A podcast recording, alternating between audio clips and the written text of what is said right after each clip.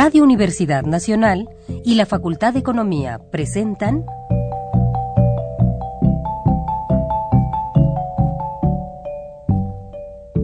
Los bienes terrenales.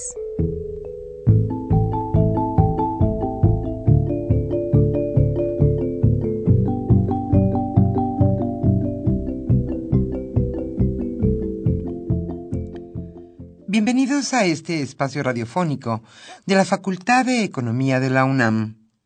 Como cada semana, estamos aquí con ustedes para reflexionar sobre un tema interesante relacionado con la economía, la política, la cultura y las cuestiones sociales. En nuestra mesa de análisis participan destacados especialistas, quienes nos acompañan hoy en este estudio y como siempre, le invitamos a participar en este programa a través de sus llamadas telefónicas. Para nosotros es un gusto saber que usted desde su casa, desde su oficina o en el lugar donde se encuentre, se interesa en el tema que tratamos. Nuestro número 5536 8989. Repito con mucho gusto, 5536 89 89.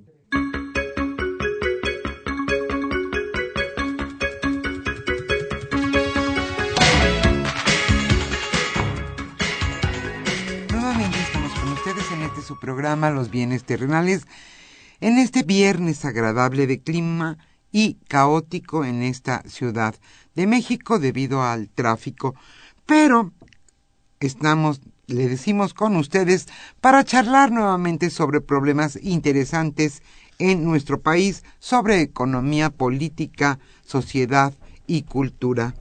El tema que hoy abordaremos en nuestra mesa de análisis se titula México y América Latina, Panorama 2014. Nos acompañan hoy en este estudio y es un gusto eh, que estén con nosotros Juan Carlos Moreno Brid. Él es director adjunto de la CEPAL en México. Y también está aquí Armando Sánchez Vargas. Él es investigador del Instituto de Investigaciones Económicas. Ellos, sin duda especialistas en el tema, charlarán hoy con Carlos Javier Cabrera Adame. Como siempre, le invitamos a participar a través de sus llamadas telefónicas Hoy están con nosotros contestando sus preguntas o atendiendo sus comentarios Pedro Rosales, Jorge Carreto y Freddy Segura. Y en los controles técnicos el señor Humberto Sánchez Castrejón. Pues antes de iniciar nuestra mesa de análisis sobre México y América Latina, Panorama 2014, le invitamos a escuchar la economía durante la semana.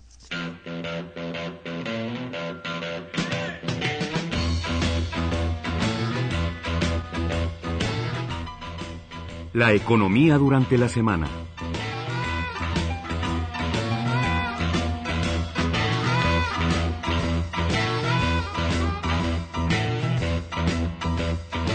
Lo que ya no mencioné es que hoy estaremos obsequiando la revista investigación económica a los primeros radioescuchas que se comuniquen a los bienes terrenales. Nuestro número 5536 89 89.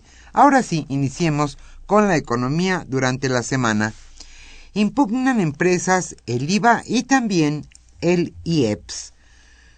Los amparos contra la reforma fiscal empiezan a inundar los juzgados federales. Hasta ayer se habían registrado alrededor de 250 demandas solamente en el Distrito Federal y Monterrey, pero la cifra crecerá conforme las nuevas, nuevas leyes sean aplicadas a los contribuyentes. Por ejemplo, Walmart cuestionó la aplicación del IVA en comida para mascotas y el peso por litro de refresco, mientras que Sabritas y las productoras de dulces Ferrero de México, Gelita México y Producto Rochin van contra el IEPS.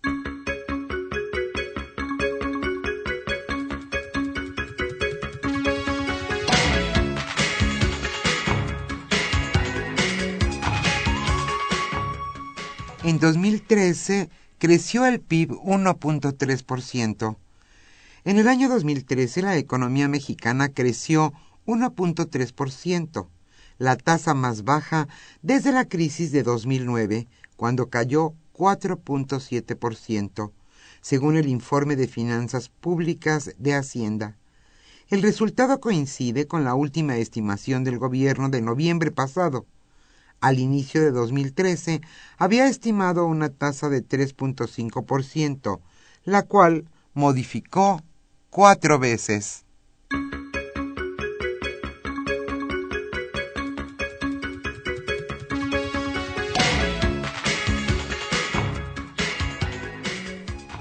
Muchos impuestos, pero el gobierno hace poco para apretarse el cinturón. En 2013 el gobierno federal logró reducir sus gastos operativos, pero el esfuerzo fue insuficiente para que se obtuviera una disminución en el gasto público total. El año pasado el presupuesto público total aumentó 2.8% real al sumar 4.2 billones de pesos, de acuerdo con el informe trimestral de finanzas públicas de la Secretaría de Hacienda.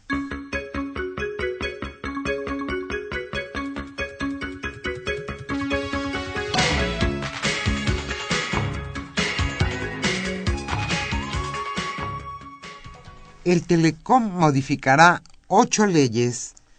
Las leyes secundarias en telecomunicaciones tendrán que modificar al menos ocho ordenamientos ya existentes.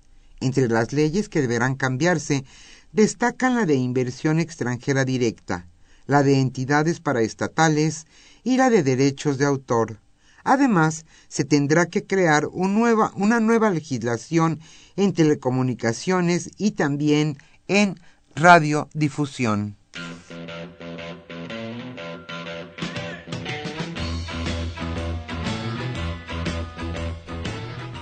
El tema de hoy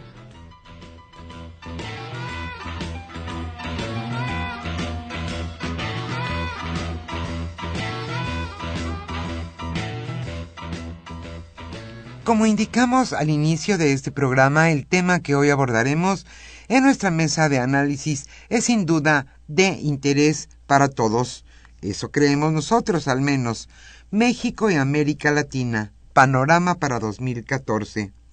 Nos acompañan hoy en este estudio y es un gusto tener, tenerlos con nosotros Juan Carlos Moreno Brid, él es director adjunto de la CEPAL en México. Y está también con nosotros Armando Sánchez Vargas, investigador del Instituto de Investigaciones Económicas de la UNAM. Ellos hoy charlarán con Carlos Javier Cabrera Adame sobre este tema, México y América Latina, Panorama 2014. Como siempre, le invitamos a participar en este programa a través de sus llamadas telefónicas. Nuestro número 5536-8989. Hoy estaremos obsequiando a los primeros radioescuchas que se comuniquen la revista Investigación Económica.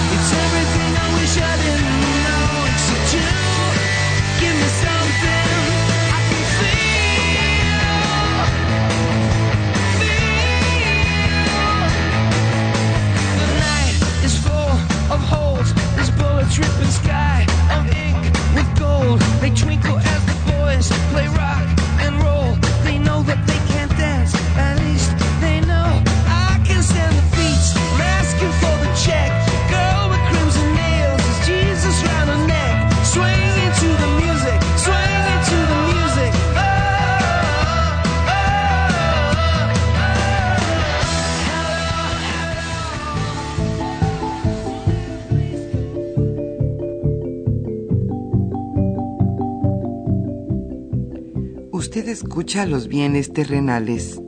Nos interesa conocer su opinión. Le invitamos a comunicarse a este programa al teléfono 5536 89 89. Repetimos con mucho gusto, 5536 89 89. Muy buenas tardes, estimados radioescuchas de los bienes terrenales.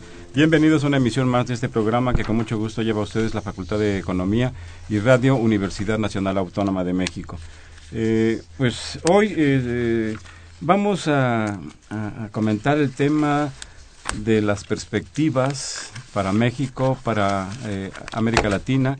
ese no es un terreno fácil. de hecho, eh, en economía pues hay quien ha escrito que inclusive a veces el pasado es incierto.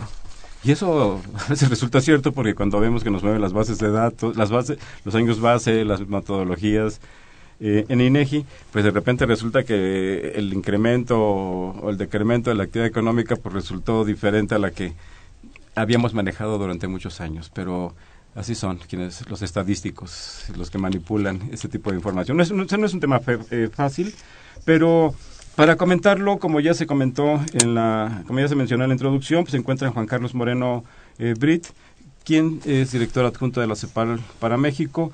Y bueno, la CEPAL acierta en términos generales, este, Juan Carlos, sus pronósticos, generalmente, ¿verdad? Bueno, pues en términos generales, como bien dices tú, déjame primero acertar dándote las gracias por la invitación a estar aquí contigo y con Armando. Una vez más, eh, Juan Carlos, a este programa. Y también Armando Sánchez Vargas, quien es investigador del Instituto de Investigaciones Económicas de la, eh, de la UNAM. Y él, él, trabaja en, un boletín que se llama Perspectivas.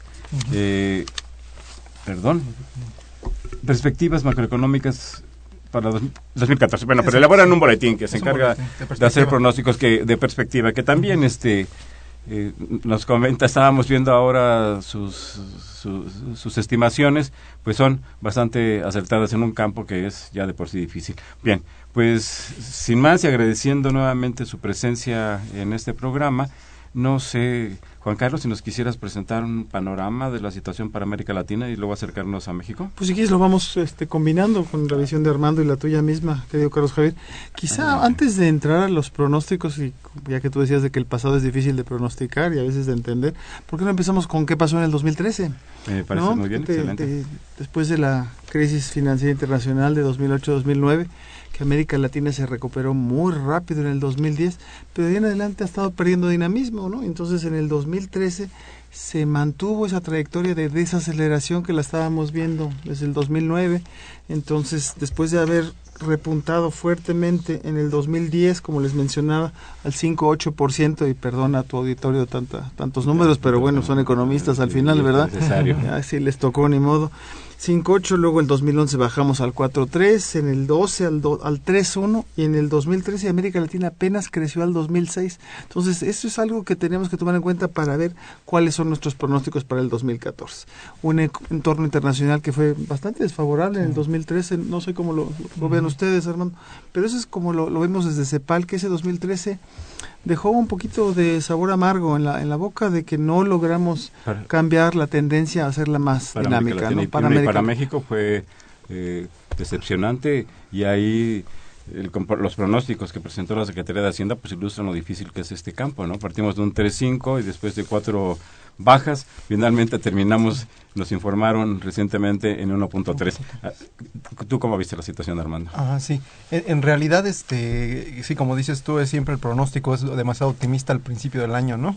Este bajó y terminó en, pues en 1.3% con una generación de de cerca de más de 300 mil empleos, lo cual es completamente insuficiente. Necesitamos más de un millón de un millón de empleos este cada año para poder este emplear a la, a la población más pobre, ¿no? Que es la gente joven y que es, están en la, en la, parte de la pobreza alimentaria. Un poquito más allá de las cifras, Armando, ¿qué implicaciones, implicaciones tiene el hecho de que el producto solamente haya crecido 1.3% en términos de empleo, de ingreso. Exacto. Si le restamos el crecimiento poblacional, es, no crecimos nada, ¿no? Y si eso lo, lo, lo, sumamos a que en los últimos 20 años, un poco más de 20 años, la tasa de crecimiento promedio del país ha sido de 1%, y la población va creciendo, entonces tenemos un eh, déficit en generación de empleos este que se está traduciendo en que bueno tenemos alrededor de 45.5 millones de personas en pobreza. Y esto también se traduce en el ingreso tiene un impacto en el ingreso de las personas por supuesto sí porque además hay empleo se genera muy poco y de mala calidad.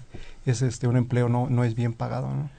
agregando a lo que decía Armando, pues en el 2013 México fue de las economías de América Latina que menos creció, con ese 1.3, si tomamos en cuenta que el promedio era 2.6, creció a la mitad del promedio. Y la verdad es que salvo, bueno, el Caribe todo en conjunto, pues salvo Venezuela, si agarras Panamá 7.5, Paraguay no se diga 13%, Argentina con todos sus problemas que bueno, podría uno entrar a fondo, ese, ese es un tema aparte, pero 4 5, Haití sí que es 4% el año pasado, o sea, México realmente, por muchas razones que probablemente podríamos comentar con, aquí con tu auditorio, ¿no? De por qué creció tan poquito, pero es decepcionante, ahora 1.3 es imposible pero esto no seguir así, ¿no? Esto no es nuevo, este Juan Carlos, ¿no?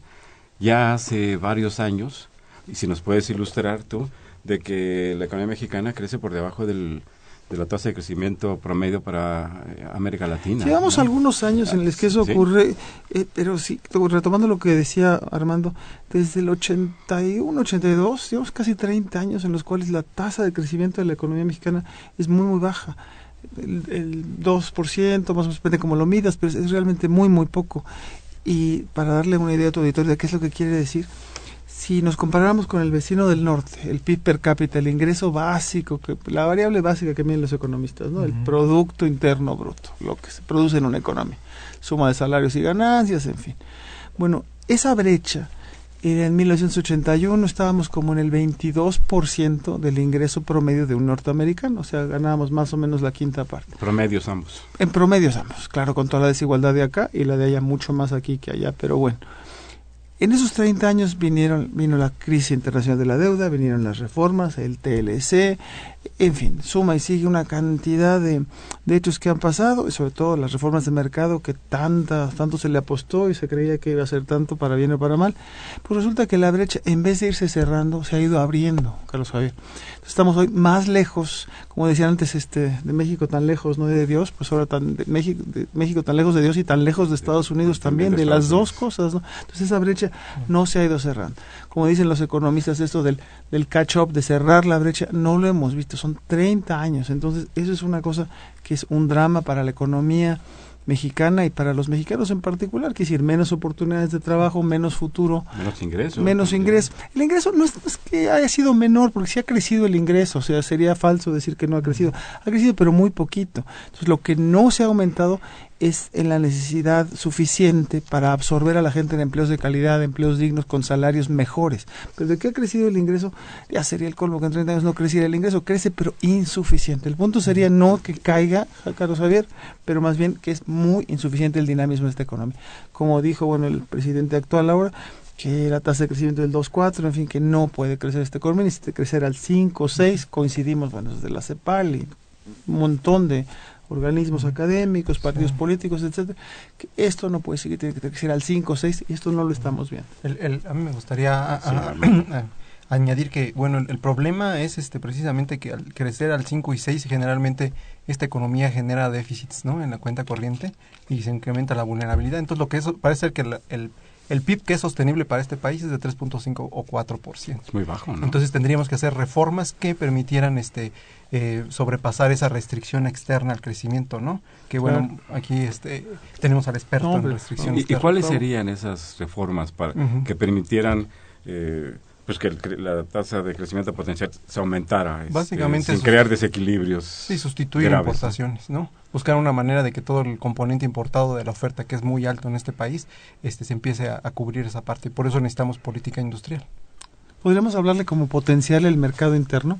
Pues la economía mexicana export, apostó a este que se llama el crecimiento liderado por las exportaciones y realmente uno no puede quejarse, ¿no? Las exportaciones sí crecieron a lo bestia, crecieron a tasas de dos dígitos del TLC para acá, pero lo que no creció fue el resto de la economía, porque se crearon como una dualidad interna en la cual tenías a un sector exportador chiquito, pero que empezó a crecer muchísimo y con manufacturas, manufacturas eh, altamente tecnificadas, no en su proceso, pero sí en su producto, pero el resto de la economía no lo jaló Entonces, ¿qué le pasó a ese mercado interno? Pues entra una desigualdad, desigual distribución del ingreso, lo que habíamos mencionado hace poquito de insuficiente generación de buenos empleos. Ahora sumémosle que en la coyuntura actual, después del 2009, con la crisis financiera internacional, el mercado externo ha perdido mucha fuerza.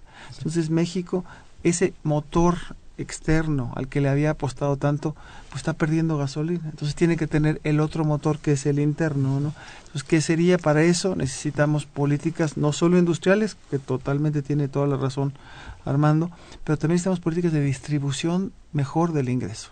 La desigualdad es un freno enorme al crecimiento, no solo a la cohesión social, sino al crecimiento de esta economía. Son dos grandes retos que tiene nuestro país, eh, pero hablando de cómo se podría desarrollar una política industrial, Armando, que apuntara a, sustituir algunas importaciones, porque hay un, exportamos muchísimo, pero importamos mucho y lo que exportamos pues eh, se importa, se integra y se va. Eh, no ha habido una política, ¿no? Este, los grandes núcleos exportadores en el país pues actúan prácticamente como enclaves, ¿no? Sí. ¿Cómo, qué se, se podría, cómo se podría ver un cambio en esa en, en, realidad tienes toda la razón, solamente se, tenemos unas cuantas este, ramas que son muy muy exportadoras, pero que también tienen un alto contenido importado, por ejemplo, los automóviles, electrodomésticos, etcétera, y de eso depende nuestro nuestro nuestra exportación. Entonces, en realidad lo que se requiere es generar una eh, digamos una canasta de productos que en los que seamos competitivos y empezar a, encadenar esas este, esas este, industrias con la, producción nacional. hay mucha microempresa. Hoy día, por ejemplo, la política industrial no está coordinada, se abandonó la, idea de, tener una política industrial. Este, hoy día mucha gente ya está este, peleando por la idea de que hay que retomar la, la, política industrial construir encadenamientos que se destruyeron por, por el, digamos, la idea que se tenía de que el libre mercado era la mejor solución. Hoy día ya se está tratando de encadenar. La política económica tiene que estar vinculada con la política eh, social y la política de, las microempresas. Entonces, debe haber un encadenamiento. De hecho, el, el mismo gobierno están conscientes de que hubo una falta de coordinación de la política económica con, con el resto de las políticas este más hacia abajo, ¿no? A los sectores, por ejemplo, la política social o la política de que es una cosa que está por verse, que no está ¿Es una reforma que falta? Pero si quieres, ahondando con lo que menciona Armando, pero yendo hacia atrás, hacia esos 30 años, cuando se hizo esta reforma de mercado y tratando de identificar las restricciones fundamentales al crecimiento de esta economía, por un lado, cuando se decidió retirar al Estado de la economía o acotar mucho su participación, que quizá en algunas cosas seguramente habría que hacerlo, sobre todo porque había que cerrar un déficit fiscal enorme que había ahí, pues se cortó, ¿qué fue lo que se cortó más rápido? La inversión pública. Y cuando se corta la inversión pública, oh sorpresa, resultó que también la inversión privada pierde dinamismo. Entonces, si queremos tener una economía competitiva, no se puede tener una economía competitiva con infraestructura de tercera. Entonces, se necesita mucha más inversión pública. Entonces, un primer obstáculo al crecimiento es esa inversión. Un segundo, ¿qué pasó con el financiamiento? El financiamiento hoy en día, como tú sabes mejor que yo, la proporción que prestan los bancos para empresas, para la actividad productiva, como proporción del PIB es bajísima. Entonces, por un lado, poca inversión pública, insuficiente inversión privada, pero uno diría, ¿y pues por qué van a invertir? ¿De dónde van a sacar el financiamiento? Tiene que ser con proveedores, crédito de proveedores, o sea, no pagarle a los proveedores a tiempo, y si no es muy difícil, salvo que uno sea una empresa de las grandes que mencionaba Armando, que está así integrada a los mercados financieros internacionales. Y si a eso le sumamos una problemática adicional, que es la tendencia a la apreciación del tipo de cambio real, es decir, a que el dólar esté relativamente barato y las importaciones relativamente baratas. Entonces tienes tres elementos que hacen muy difícil tener esta economía tan dinámica como debería de haber sido. O sea, sí crecieron las exportaciones, pero faltaron estos tres elementos sumado al que estaba acertadamente diciendo Armando, que hace que cuando jalan las exportaciones no lo hacen de manera suficiente al resto del sector productivo local. Entonces hay varios, estos cuatro puntos serían importantes para tomar en cuenta en una estrategia de largo plazo. Mientras no haya más inversión pública, no haya mejor financiamiento hacia las empresas productivas, podríamos tocar el tema de banca de desarrollo. Mientras la tendencia del tipo de cambio real sea a estarse apreciando, me hablo de largo plazo, no, no estoy hablando de, del día a día, la volatilidad y la ausencia de una política industrial enfocada, como decía Armando, a tener cadenas de valor más integradas, nichos específicos, mercados dinámicos, con eficiencias tecnológicas, en fin, es, es muy difícil que esta economía salga adelante. Y aprovechando la visión que tú tienes sobre América Latina, eh, Juan Carlos, esos factores que acabas de mencionar y esas tasas de crecimiento que se han visto en Argentina, en Chile, en, Perú, eh, en Colombia, eh, inclusive en, en, Venezuela. ¿Qué ha pasado ahí? ¿Qué, ha pasado en esos pues, países? Pues como aquí se llama el programa Los bienes terrenales, ¿verdad? este, pues lo que pasa es que han sido muy terrenales en el sentido de esos booms, esos auges. El pobre de Previs si viviera pues se moriría porque este auge enorme que tuvo América Latina del 2003 al 2008, cinco años en los que hacía años que no crecía sistemáticamente por más del 3%, ¿no? Pero sistemáticamente. Estuvieron sostenidos en materias primas. Entonces hubo una recomoditización, reprimarización, le llamamos en la CEPAL, de las economías de América Latina, que claro, que se creció mucho, sí, pero se creció mucho con este boom de minerales que a la hora que cambian los términos de intercambio, perdón por el cambio y el intercambio, pues entonces ahí se pierde toda la fuerza. Entonces, ¿cómo se le hace para que em, volver a sembrar esas ganancias de los términos de intercambio? Tenemos que haber tenido gobiernos capaces de aprovechar esas ganancias, reinvertirlos en manufactura, en bienes de alto contenido tecnológico y con mayor capacidad de encadenamiento. Entonces sí, vivimos muy, muy bien esos cinco años, me refiero relativo, ¿no? Sigue América Latina, América, Latina, sigue habiendo, siendo un continente con una cantidad de pobreza y de desigualdad inmensa, pero ese auge tan lindo que tú mencionaste, mencionaste puros países exportadores de recursos naturales que se verían muy afectados, o se han visto, mejor dicho, muy afectados con la crisis que se desató en 2008-2009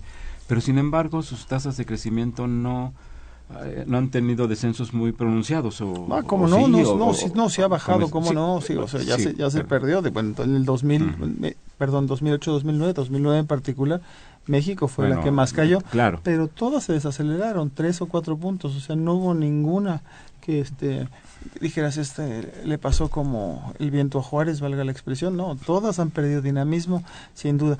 Unas como Panamá siguen teniendo tasas elevadas, pero en general ahorita América Latina enfrenta una situación de lo que mencionaba un poco Armando, de la falta de reconversión de su aparato productivo, habiéndose recargado en, bienes primarios, ¿no, Armando? ¿Cómo lo ves? Y que el escenario viene muy cambiante para este periodo porque con el fortalecimiento de la economía norteamericana los capitales van a dejar de fluir a estas economías y están teniendo unos niveles de endeudamiento muy grandes, los tipos de cambio no, no están este, favoreciendo las cosas, entonces eh, creo que ahora las economías latinoamericanas van a resentir más. Ay, sí, la volatilidad de flujos de capital está siendo un riesgo enorme ¿no? para el 2014 y México va a tener un poco la ventaja de que Estados Unidos está recuperándose, entonces es imposible que volvamos a crecer al 1.3. Seguramente las proyecciones que hay coincidencia en que por encima del 3%, 2014 será un mejor año que, este. De, nuevo la Hacienda no, ¿eh? va, no va a acertar. Pues es que es muy injusto decir que Hacienda no acierta porque van cambiando las condiciones externas, ¿no? De repente... ¿De la dificultad de los sí. de las predicciones? Sí, la, la, única diferencia que notamos este en términos de Adelante. La, única diferencia que, bueno, yo, yo no, ah, me gustaría destacar es, este, creemos que las exportaciones se van a recuperar, la exportación va, va a mejorar, obviamente por la, recuperación de la economía americana, este, la inversión también va a mejorar en, en, ese sentido, pero los que van a resentir más el impacto este año van a ser los consumidores parece ser que el consumo privado se va a contraer con respecto al año pasado un poco más por varias situaciones, entre ellas el aumento de impuestos, este, la situación también del tipo de cambio, todo este tipo de cosas, que, la mayor volatilidad. me parece ser, bueno, los pronósticos del modelo macroeconométrico que tenemos en el instituto eh, sugieren que el consumo privado no va a crecer como el año pasado, va a ser un poco menor. Nosotros en CEPAL no, no tenemos ahorita el pronóstico así tan desagregado como lo tiene Armando. Este, pero lo que estábamos viendo es que por el lado de la inversión, sobre todo la pública, vemos un panorama mejor que el del año pasado. El año pasado, eh, siendo justos, fue el primer año de, un sexenio. Que siempre, que tradicionalmente, tradicionalmente es un año malo, ¿no? Entre que no se sabe los proyectos cuáles quieren empezar, cuáles no. Y yo creo que también hubo algún exceso de prudencia o prudencia, en fin, se tardaron en arrancar el gasto, y hoy arrancó el gasto y hubo muchos cambios en otros frentes, pero este año y quisiera yo subrayar la parte de la reforma fiscal, el haber permitido que haya un déficit, ni siquiera es excesivo, es un déficit interesante en términos de una economía que está saliendo de una prácticamente recesión, lo podríamos decir así. Entonces, que para este año se permita que el gasto público actúe de manera contracíclica, yo creo que va a ser importante, es un elemento que hay que tomar en cuenta. O sea, la economía de Estados Unidos, como mencionaba Armando, y también esta posibilidad de tener un déficit fiscal interesante que sea un elemento y quizá un gasto más eficiente y más oportuno. Esperemos que sí, esperemos que se gaste más a lo largo de todo el año y no nada más en momentos dados, pero yo creo que los proyectos de inversión y el tener el déficit, insisto, va a ser algo que ayude a impulsar esta economía al 1.3 y hace un segundo año de un, de un sexenio, en fin, ya se toman sendas más normales en el patrón de gasto. Vamos a hacer una pausa y regresamos a los bienes terrenales.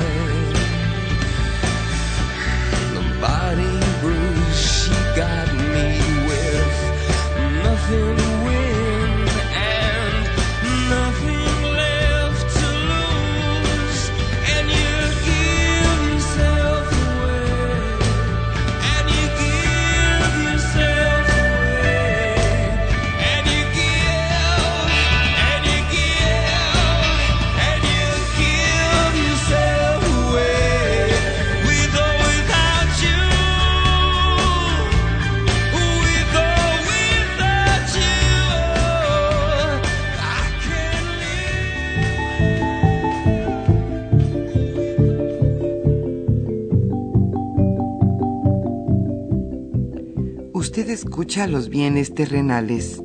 Nos interesa conocer su opinión. Le invitamos a comunicarse a este programa al teléfono 5536 89 89. Repetimos con mucho gusto, 5536 89 89.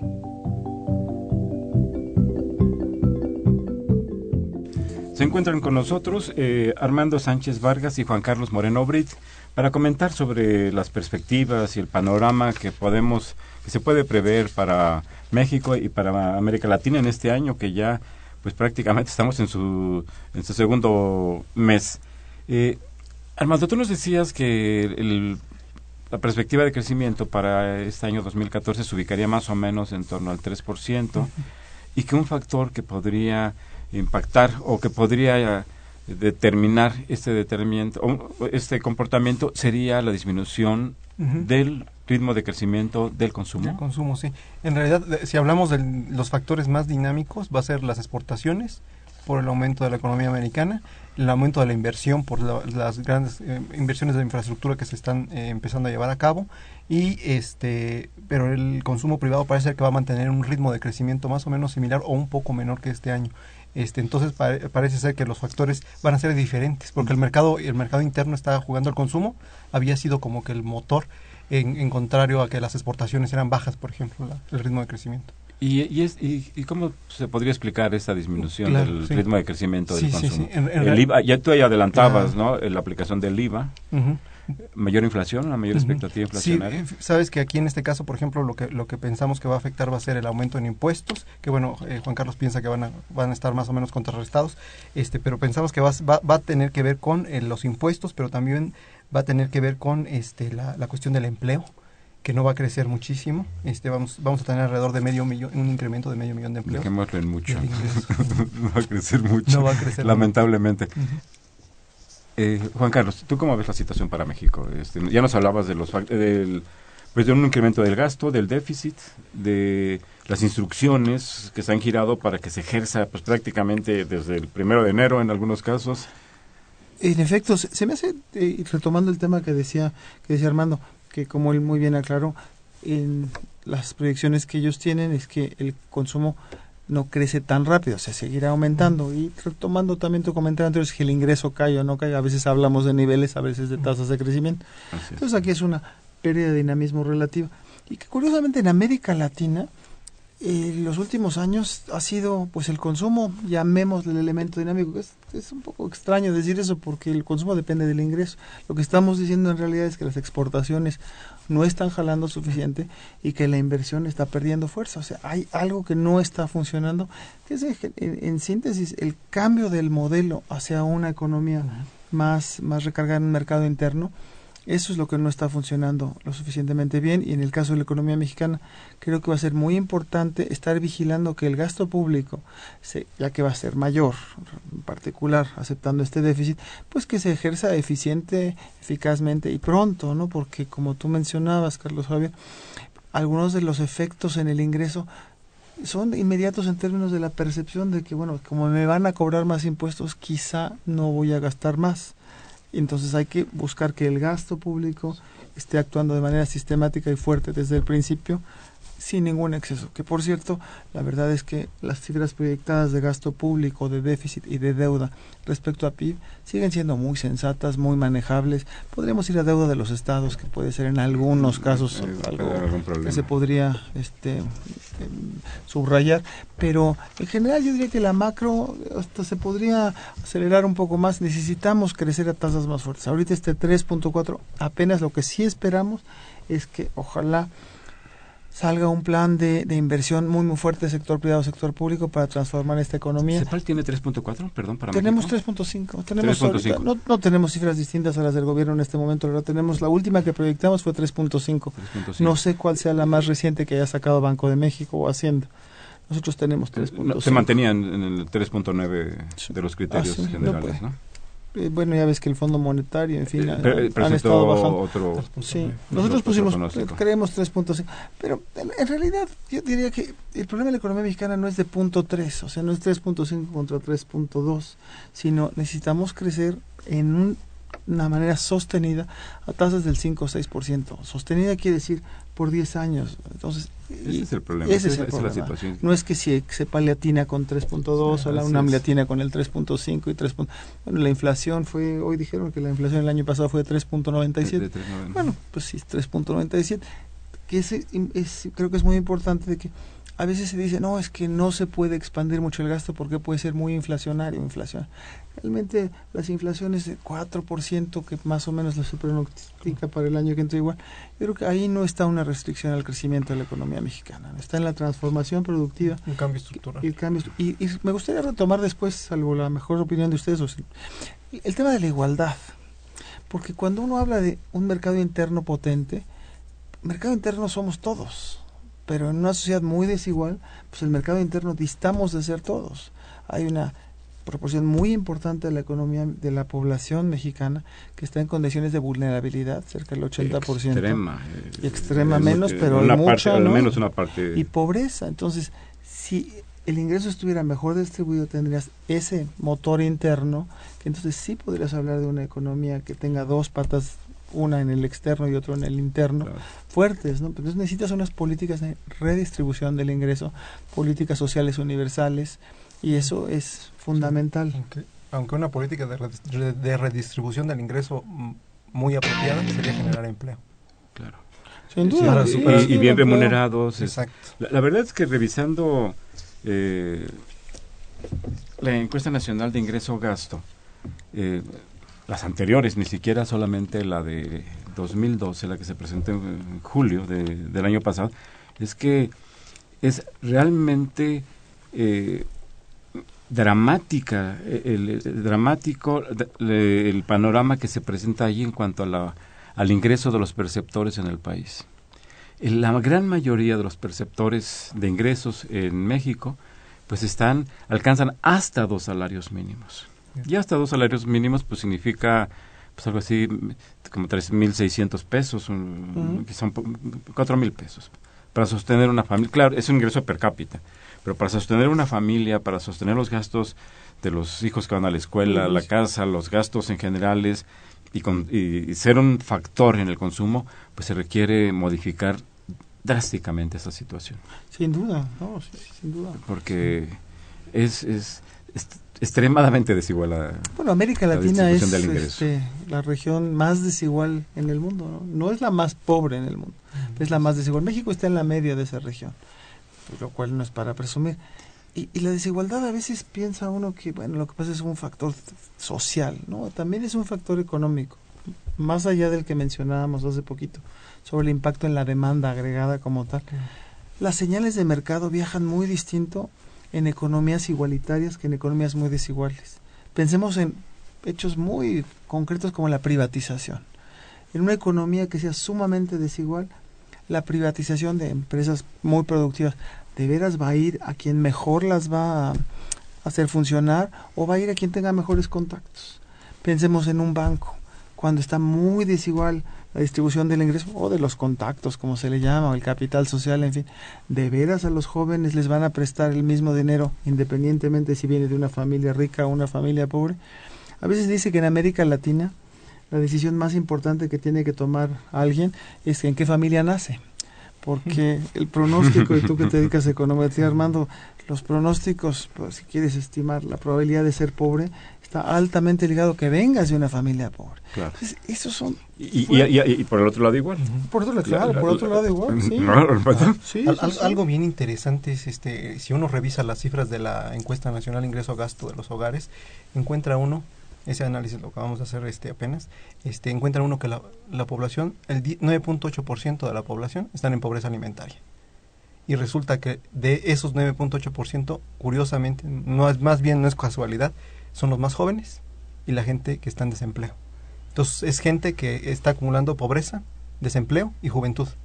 Es el bono demográfico, es una pérdida y además es una fuente de este gente que se puede incorporar a, a- a la violencia en este país, ¿no? Eso es lo más preocupante también. Y bueno, y matizando un poco eso de las cifras, Armando, quizá eh, el informe de, de Coneval, eh, lo que presenta en materia de pobreza extrema, con la metodología de ingreso, la de ingreso, Ah, que todavía se ingreso. presenta, Ah, sí. que todavía, Todavía, sí. presentando, nos presenta datos de cerca de 23 millones de mexicanos que están en pobreza extrema. Sí, Y lo más probable es que una parte muy importante sean, Sí, su patrimonial sean es el jóvenes. 45.5 y 9.8 el, el alimentario.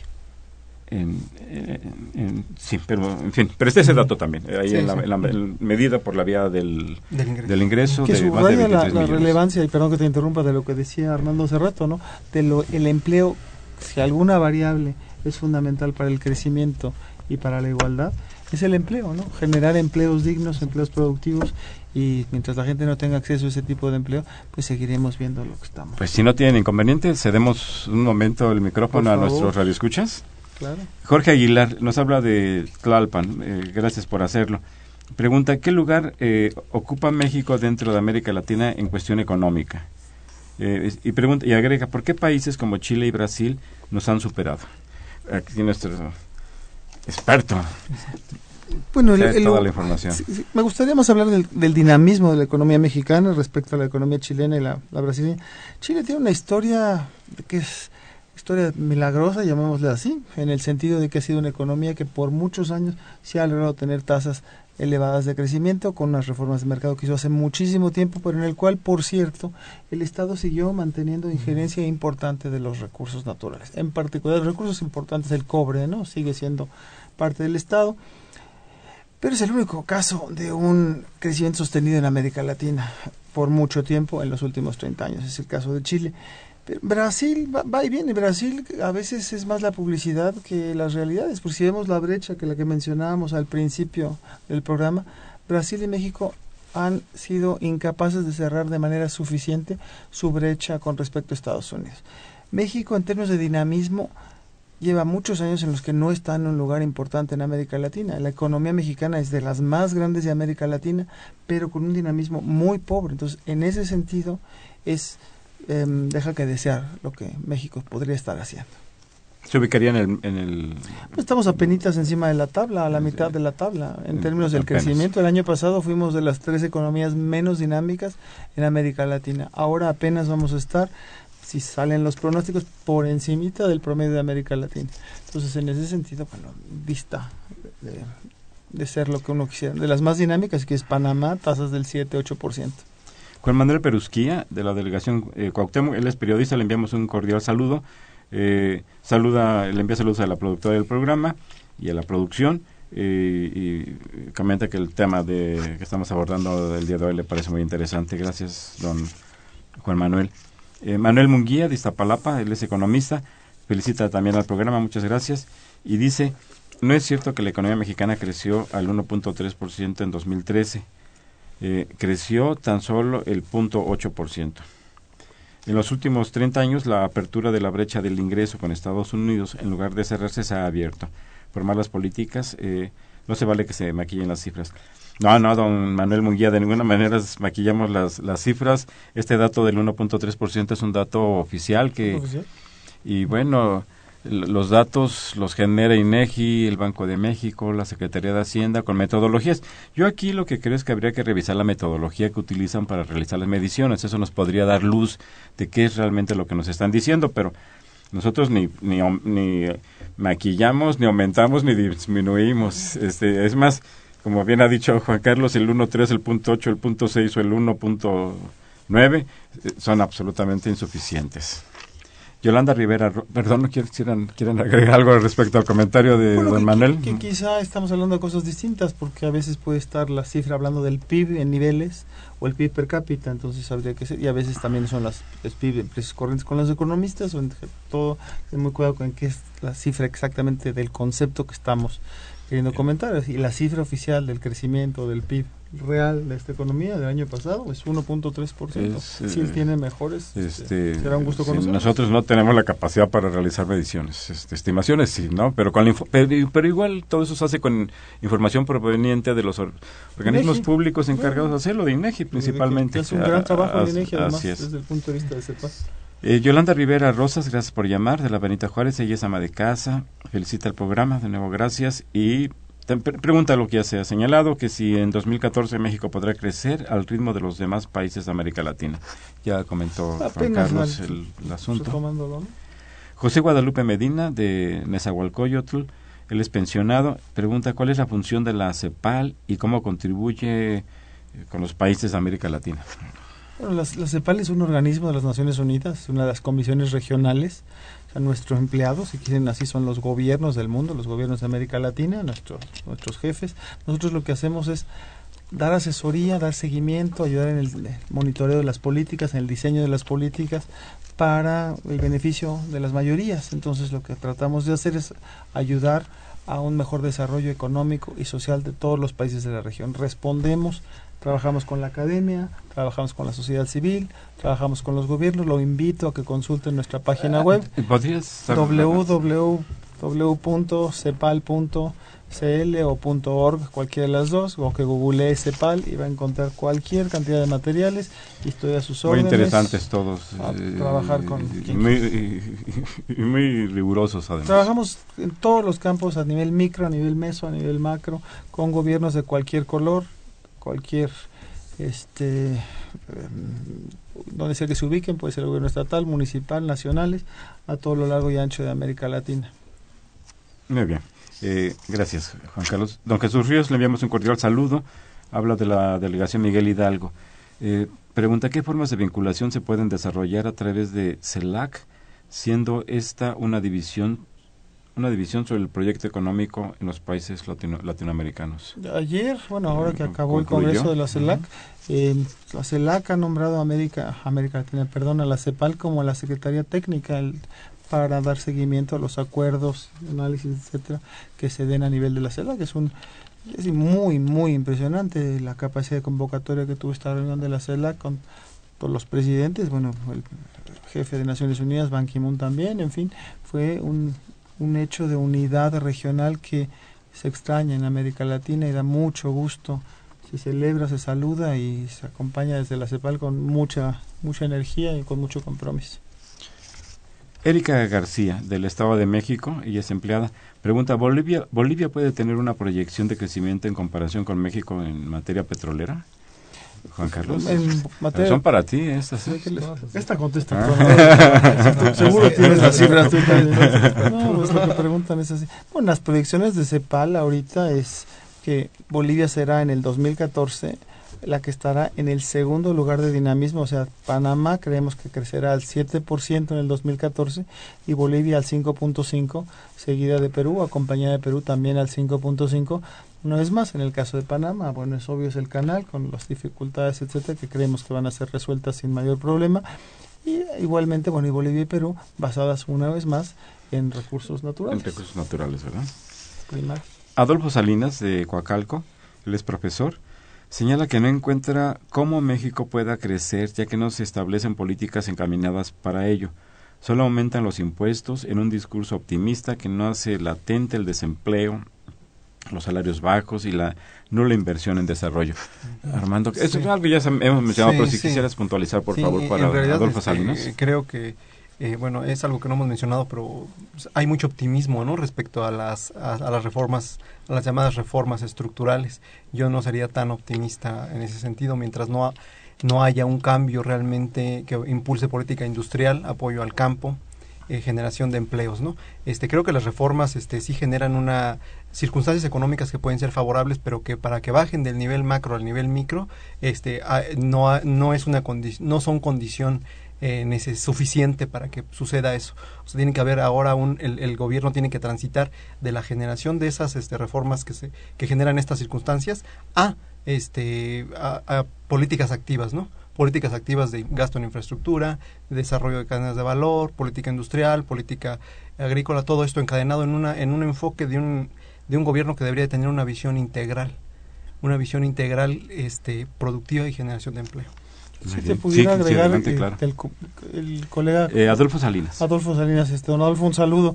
A veces en los comentarios sobre los impuestos, a uno se le olvida que América Latina y México en particular tiene una carga tributaria muy baja. Sé que a nadie le gusta pagar impuestos, pero a nadie le gusta tener infraestructura pésima, servicios públicos que no funcionen, etcétera. Entonces, México y América Latina necesitan una carga tributaria mayor y que además esté distribuida de manera más equitativa. Eso es, eso es básico, ¿no? Eso es muy importante, que quien más gane, pues pague más. ¿no? Exacto, ahorita tenemos ahí una cosa que manejan los economistas, y digo cosa porque es un coeficiente, el coeficiente de Gini, que mucho de tu auditorio sirve de conocer, que mide la desigualdad. Entonces, en México y en América Latina, cuando se mide el Gini eh, en el ingreso antes de impuestos y después de impuestos, da exactamente igual. En cambio, en la Unión Europea, cuando una vez que se aplican los impuestos, el Gini refleja una distribución mucho más igualitaria del ingreso. Entonces, habría que tener una mayor carga tributaria y hecha de manera más eficiente, de tal forma que sea más equitativa, ¿no? Entonces, pero esta, el comentario ah, parecía indicar que lo que hay que hacer es no cobrar impuestos, porque si nada más cobra impuestos, yo creo que habría que cobrar más impuestos, cobrarlos mejor y gastar mejor. Y gastarlos bien, ¿no? Sí. con eficiencia y, eficacia. Exacto, Y un que estado y que pobre más es los que pobre más, estado. los que más ganan. Sin ¿no? duda, sin duda. Hay, hay oportunidades enormes, por ejemplo, en el impuesto del predial. Digo, hay lugares que uno diría, bueno, lo que está pagándose de predial en ciertas zonas es- es- dista mucho de reflejar el valor real de esa propiedad. Si se pusiera valor de mercado ese predial, pues sería hay una oportunidad. México, en particular, en términos de esa carga tributaria por predial, es muy, Muy baja. eh, respecto a sus pares, ya no se diga a la Unión Europea, ¿no? O a la- OSD. Así es, efectivamente. Lourdes, así solamente, un saludo. Ella es ama de casa y plantea, los economistas invitados están muy entusiastas, pero yo como ama de casa no lo veo así. Esto se puede ver cuando voy al mercado. Ya no alcanza para nada, ya subió todo y el miserable sueldo, nada. Que hablen eh, cosas congruentes, bueno, sí son congruentes, a lo mejor no estamos totalmente de acuerdo, pero eh, fortalecer el mercado interno es lo que hace falta. Sí. Es, es lo que mencionábamos hace un momento, ¿no? Que, que hay una gran serie de reformas que están generando un ambiente económico propicio, pero en, el bolsillo de los consumidores no lo, no lo alcanza a percibir la gente, ¿no? Este, en, todos estos años de aumento de precios de los alimentos, aumen- este, to- todas las este, circunstancias económicas no están muy a favor del, del consumo privado, ¿no? Es la parte más. Eh, Jaime Santoy, sí, perdón. Quizá, perdón, Juan este, Carlos, doña adelante. Lourdes, lo que tiene razón en criticar es que a veces los economistas decimos que la macro está muy bien, que el problema es la micro, y como la macro está bien en el sentido de que hay baja inflación, bajo déficit fiscal y cierto crecimiento ya con eso. Pero ella Pero- dice, voy al mercado y no alcanza. Pero tiene usted razón, si el salario no le sube lo suficiente de lo que están subiendo los precios en el supermercado, usted tiene razón, y en particular México, el año pasado, en términos del crecimiento del salario real, fue de los países de América Latina de los que menos creció el salario real. Entonces depende de las profesiones, pero si se crean pocos empleos y los salarios no suben, seguramente Este. usted tiene toda la razón en términos de lo que está viendo. Y lo único que decimos aquí, Armando, Carlos Javier y su servidor, es que creemos que el 2014 estamos en enero 31. También no este es como para echar Sí. ninguno de los pronósticos ya diciendo ya tuvimos razón o ya fracasamos. Creemos que va a haber un crecimiento Pero mucho mayor este otro, año. ¿no? Que, que es necesario un crecimiento sostenido por un lapso de, ni siquiera de seis años, ¿no? De diez años, eh, con tasas del 5, del 6%. El problema es que esto no se ve, ¿no? No se o ven que las los políticas. economistas, como que- dices tú, Carlos Javier, eh, se enfoquen al bienestar de la familia, ¿no? Decir, bueno, así como tenemos el indicador macro, bueno, que hay el indicador que también se maneja, por cierto, el indicador de poder de compra del ingreso laboral, ¿no? Y ese ha estado claro. deteriorándose y tiene razón. Sí, En el o sea, sentido la la distribución del ingreso, o sea, puede crecer el país y puede no distribuirse el ingreso. Entonces ahí es Mejor. Bueno, nos habla un alumno de la Facultad de Economía. Un saludo a Jaime Santoyo. En la cuestión social y reducción, plantea él, en la cuestión social y reducción de la pobreza, ¿qué se espera para América Latina? Ameri- y agrega, ¿América Latina es más vista como eh, es más vista como un bloque? Lo primero, si lo pudiéramos Sí, comentar. No, en, realidad, este, en, en términos de distribución del ingreso, ha- han sido un- una década muy compleja, muy difícil en, en América Latina, en México también. Este, no, no se vislumbra que vaya a haber una mejora en la, en, en la desigualdad de estos coeficientes de Gini. Eh, han avanzado poco. Este, algunas economías han crecido más que otras de manera muy heterogénea, pero no se vislumbra que vaya a haber un mejoramiento en la distribución. ¿Tú quisieras agregar algo, este, Pues Juan que Carlos? al un panorama complejo en términos del empleo. El empleo está formalizándose, creciendo. Me hablo de América Latina en general, ¿no? Hay excepciones, claro. Pero se ve una situación mejor del 2014, pero para el 2013 el dinamismo que estaba teniendo el empleo, pues lo ha estado perdiendo. Entonces no, va a ser, se necesitarán, retomando un poco lo que decía Armando, políticas muy orientadas a poner el empleo en el centro de las decisiones. Finalmente, César Trujillo Gutiérrez de Coajimalpa, él es economista, plantea que México no se ha logrado integrar al mercado de América Latina debido a la gran dependencia con Estados Unidos. Eh, señala que cuáles cuáles serían las perspectivas para una mayor vinculación e integración con América Latina. Muy rápidamente, porque Bueno, México apostó a la integración con América del Norte, el Tratado de Libre Comercio, 80% entró, el 80% del comercio va hacia Estados Unidos, en fin, y es una apuesta que México tomó. Da la impresión que de un tiempo corto para acá, México está viendo hacia el Hacia sur el una vez sur, más y tendrá que hacerlo con más fuerza. Se nos acabó el tiempo, se nos agotó el tiempo. Eh, muchas gracias eh, por habernos eh, escuchado, por eh, habernos llamado. Muchas gracias a Juan Carlos Moreno Brit, a, Armando Sánchez Vargas, a su programa, nuestro programa. Los esperamos próximamente en una emisión más de este programa. Ustedes los esperamos el próximo viernes. Les recuerdo que Los Bienes Terrenales es un programa de la Facultad de Economía y de Radio Universidad Nacional Autónoma de México. Muchas gracias y muy buenas tardes. Gracias.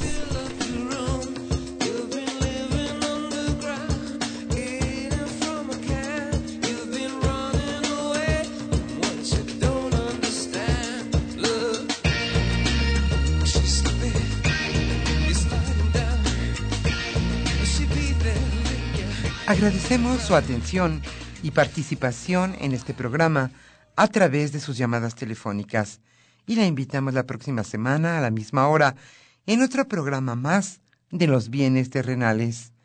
La coordinación general fue de Carlos Javier Cabrera Adame, la coordinación académica de Aníbal Gutiérrez, Roberto Cabral, Alejandro Pérez Pascual, Rubén Antonio Miguel y Leonardo Lomelí Vanegas. En los controles técnicos, nuestros compañeros Miguel Ángel Ferrini y Agustín Mulia. Y en la voz y producción, su amiga Irma Espinosa, quien se despide de ustedes y le desea un agradable fin de semana.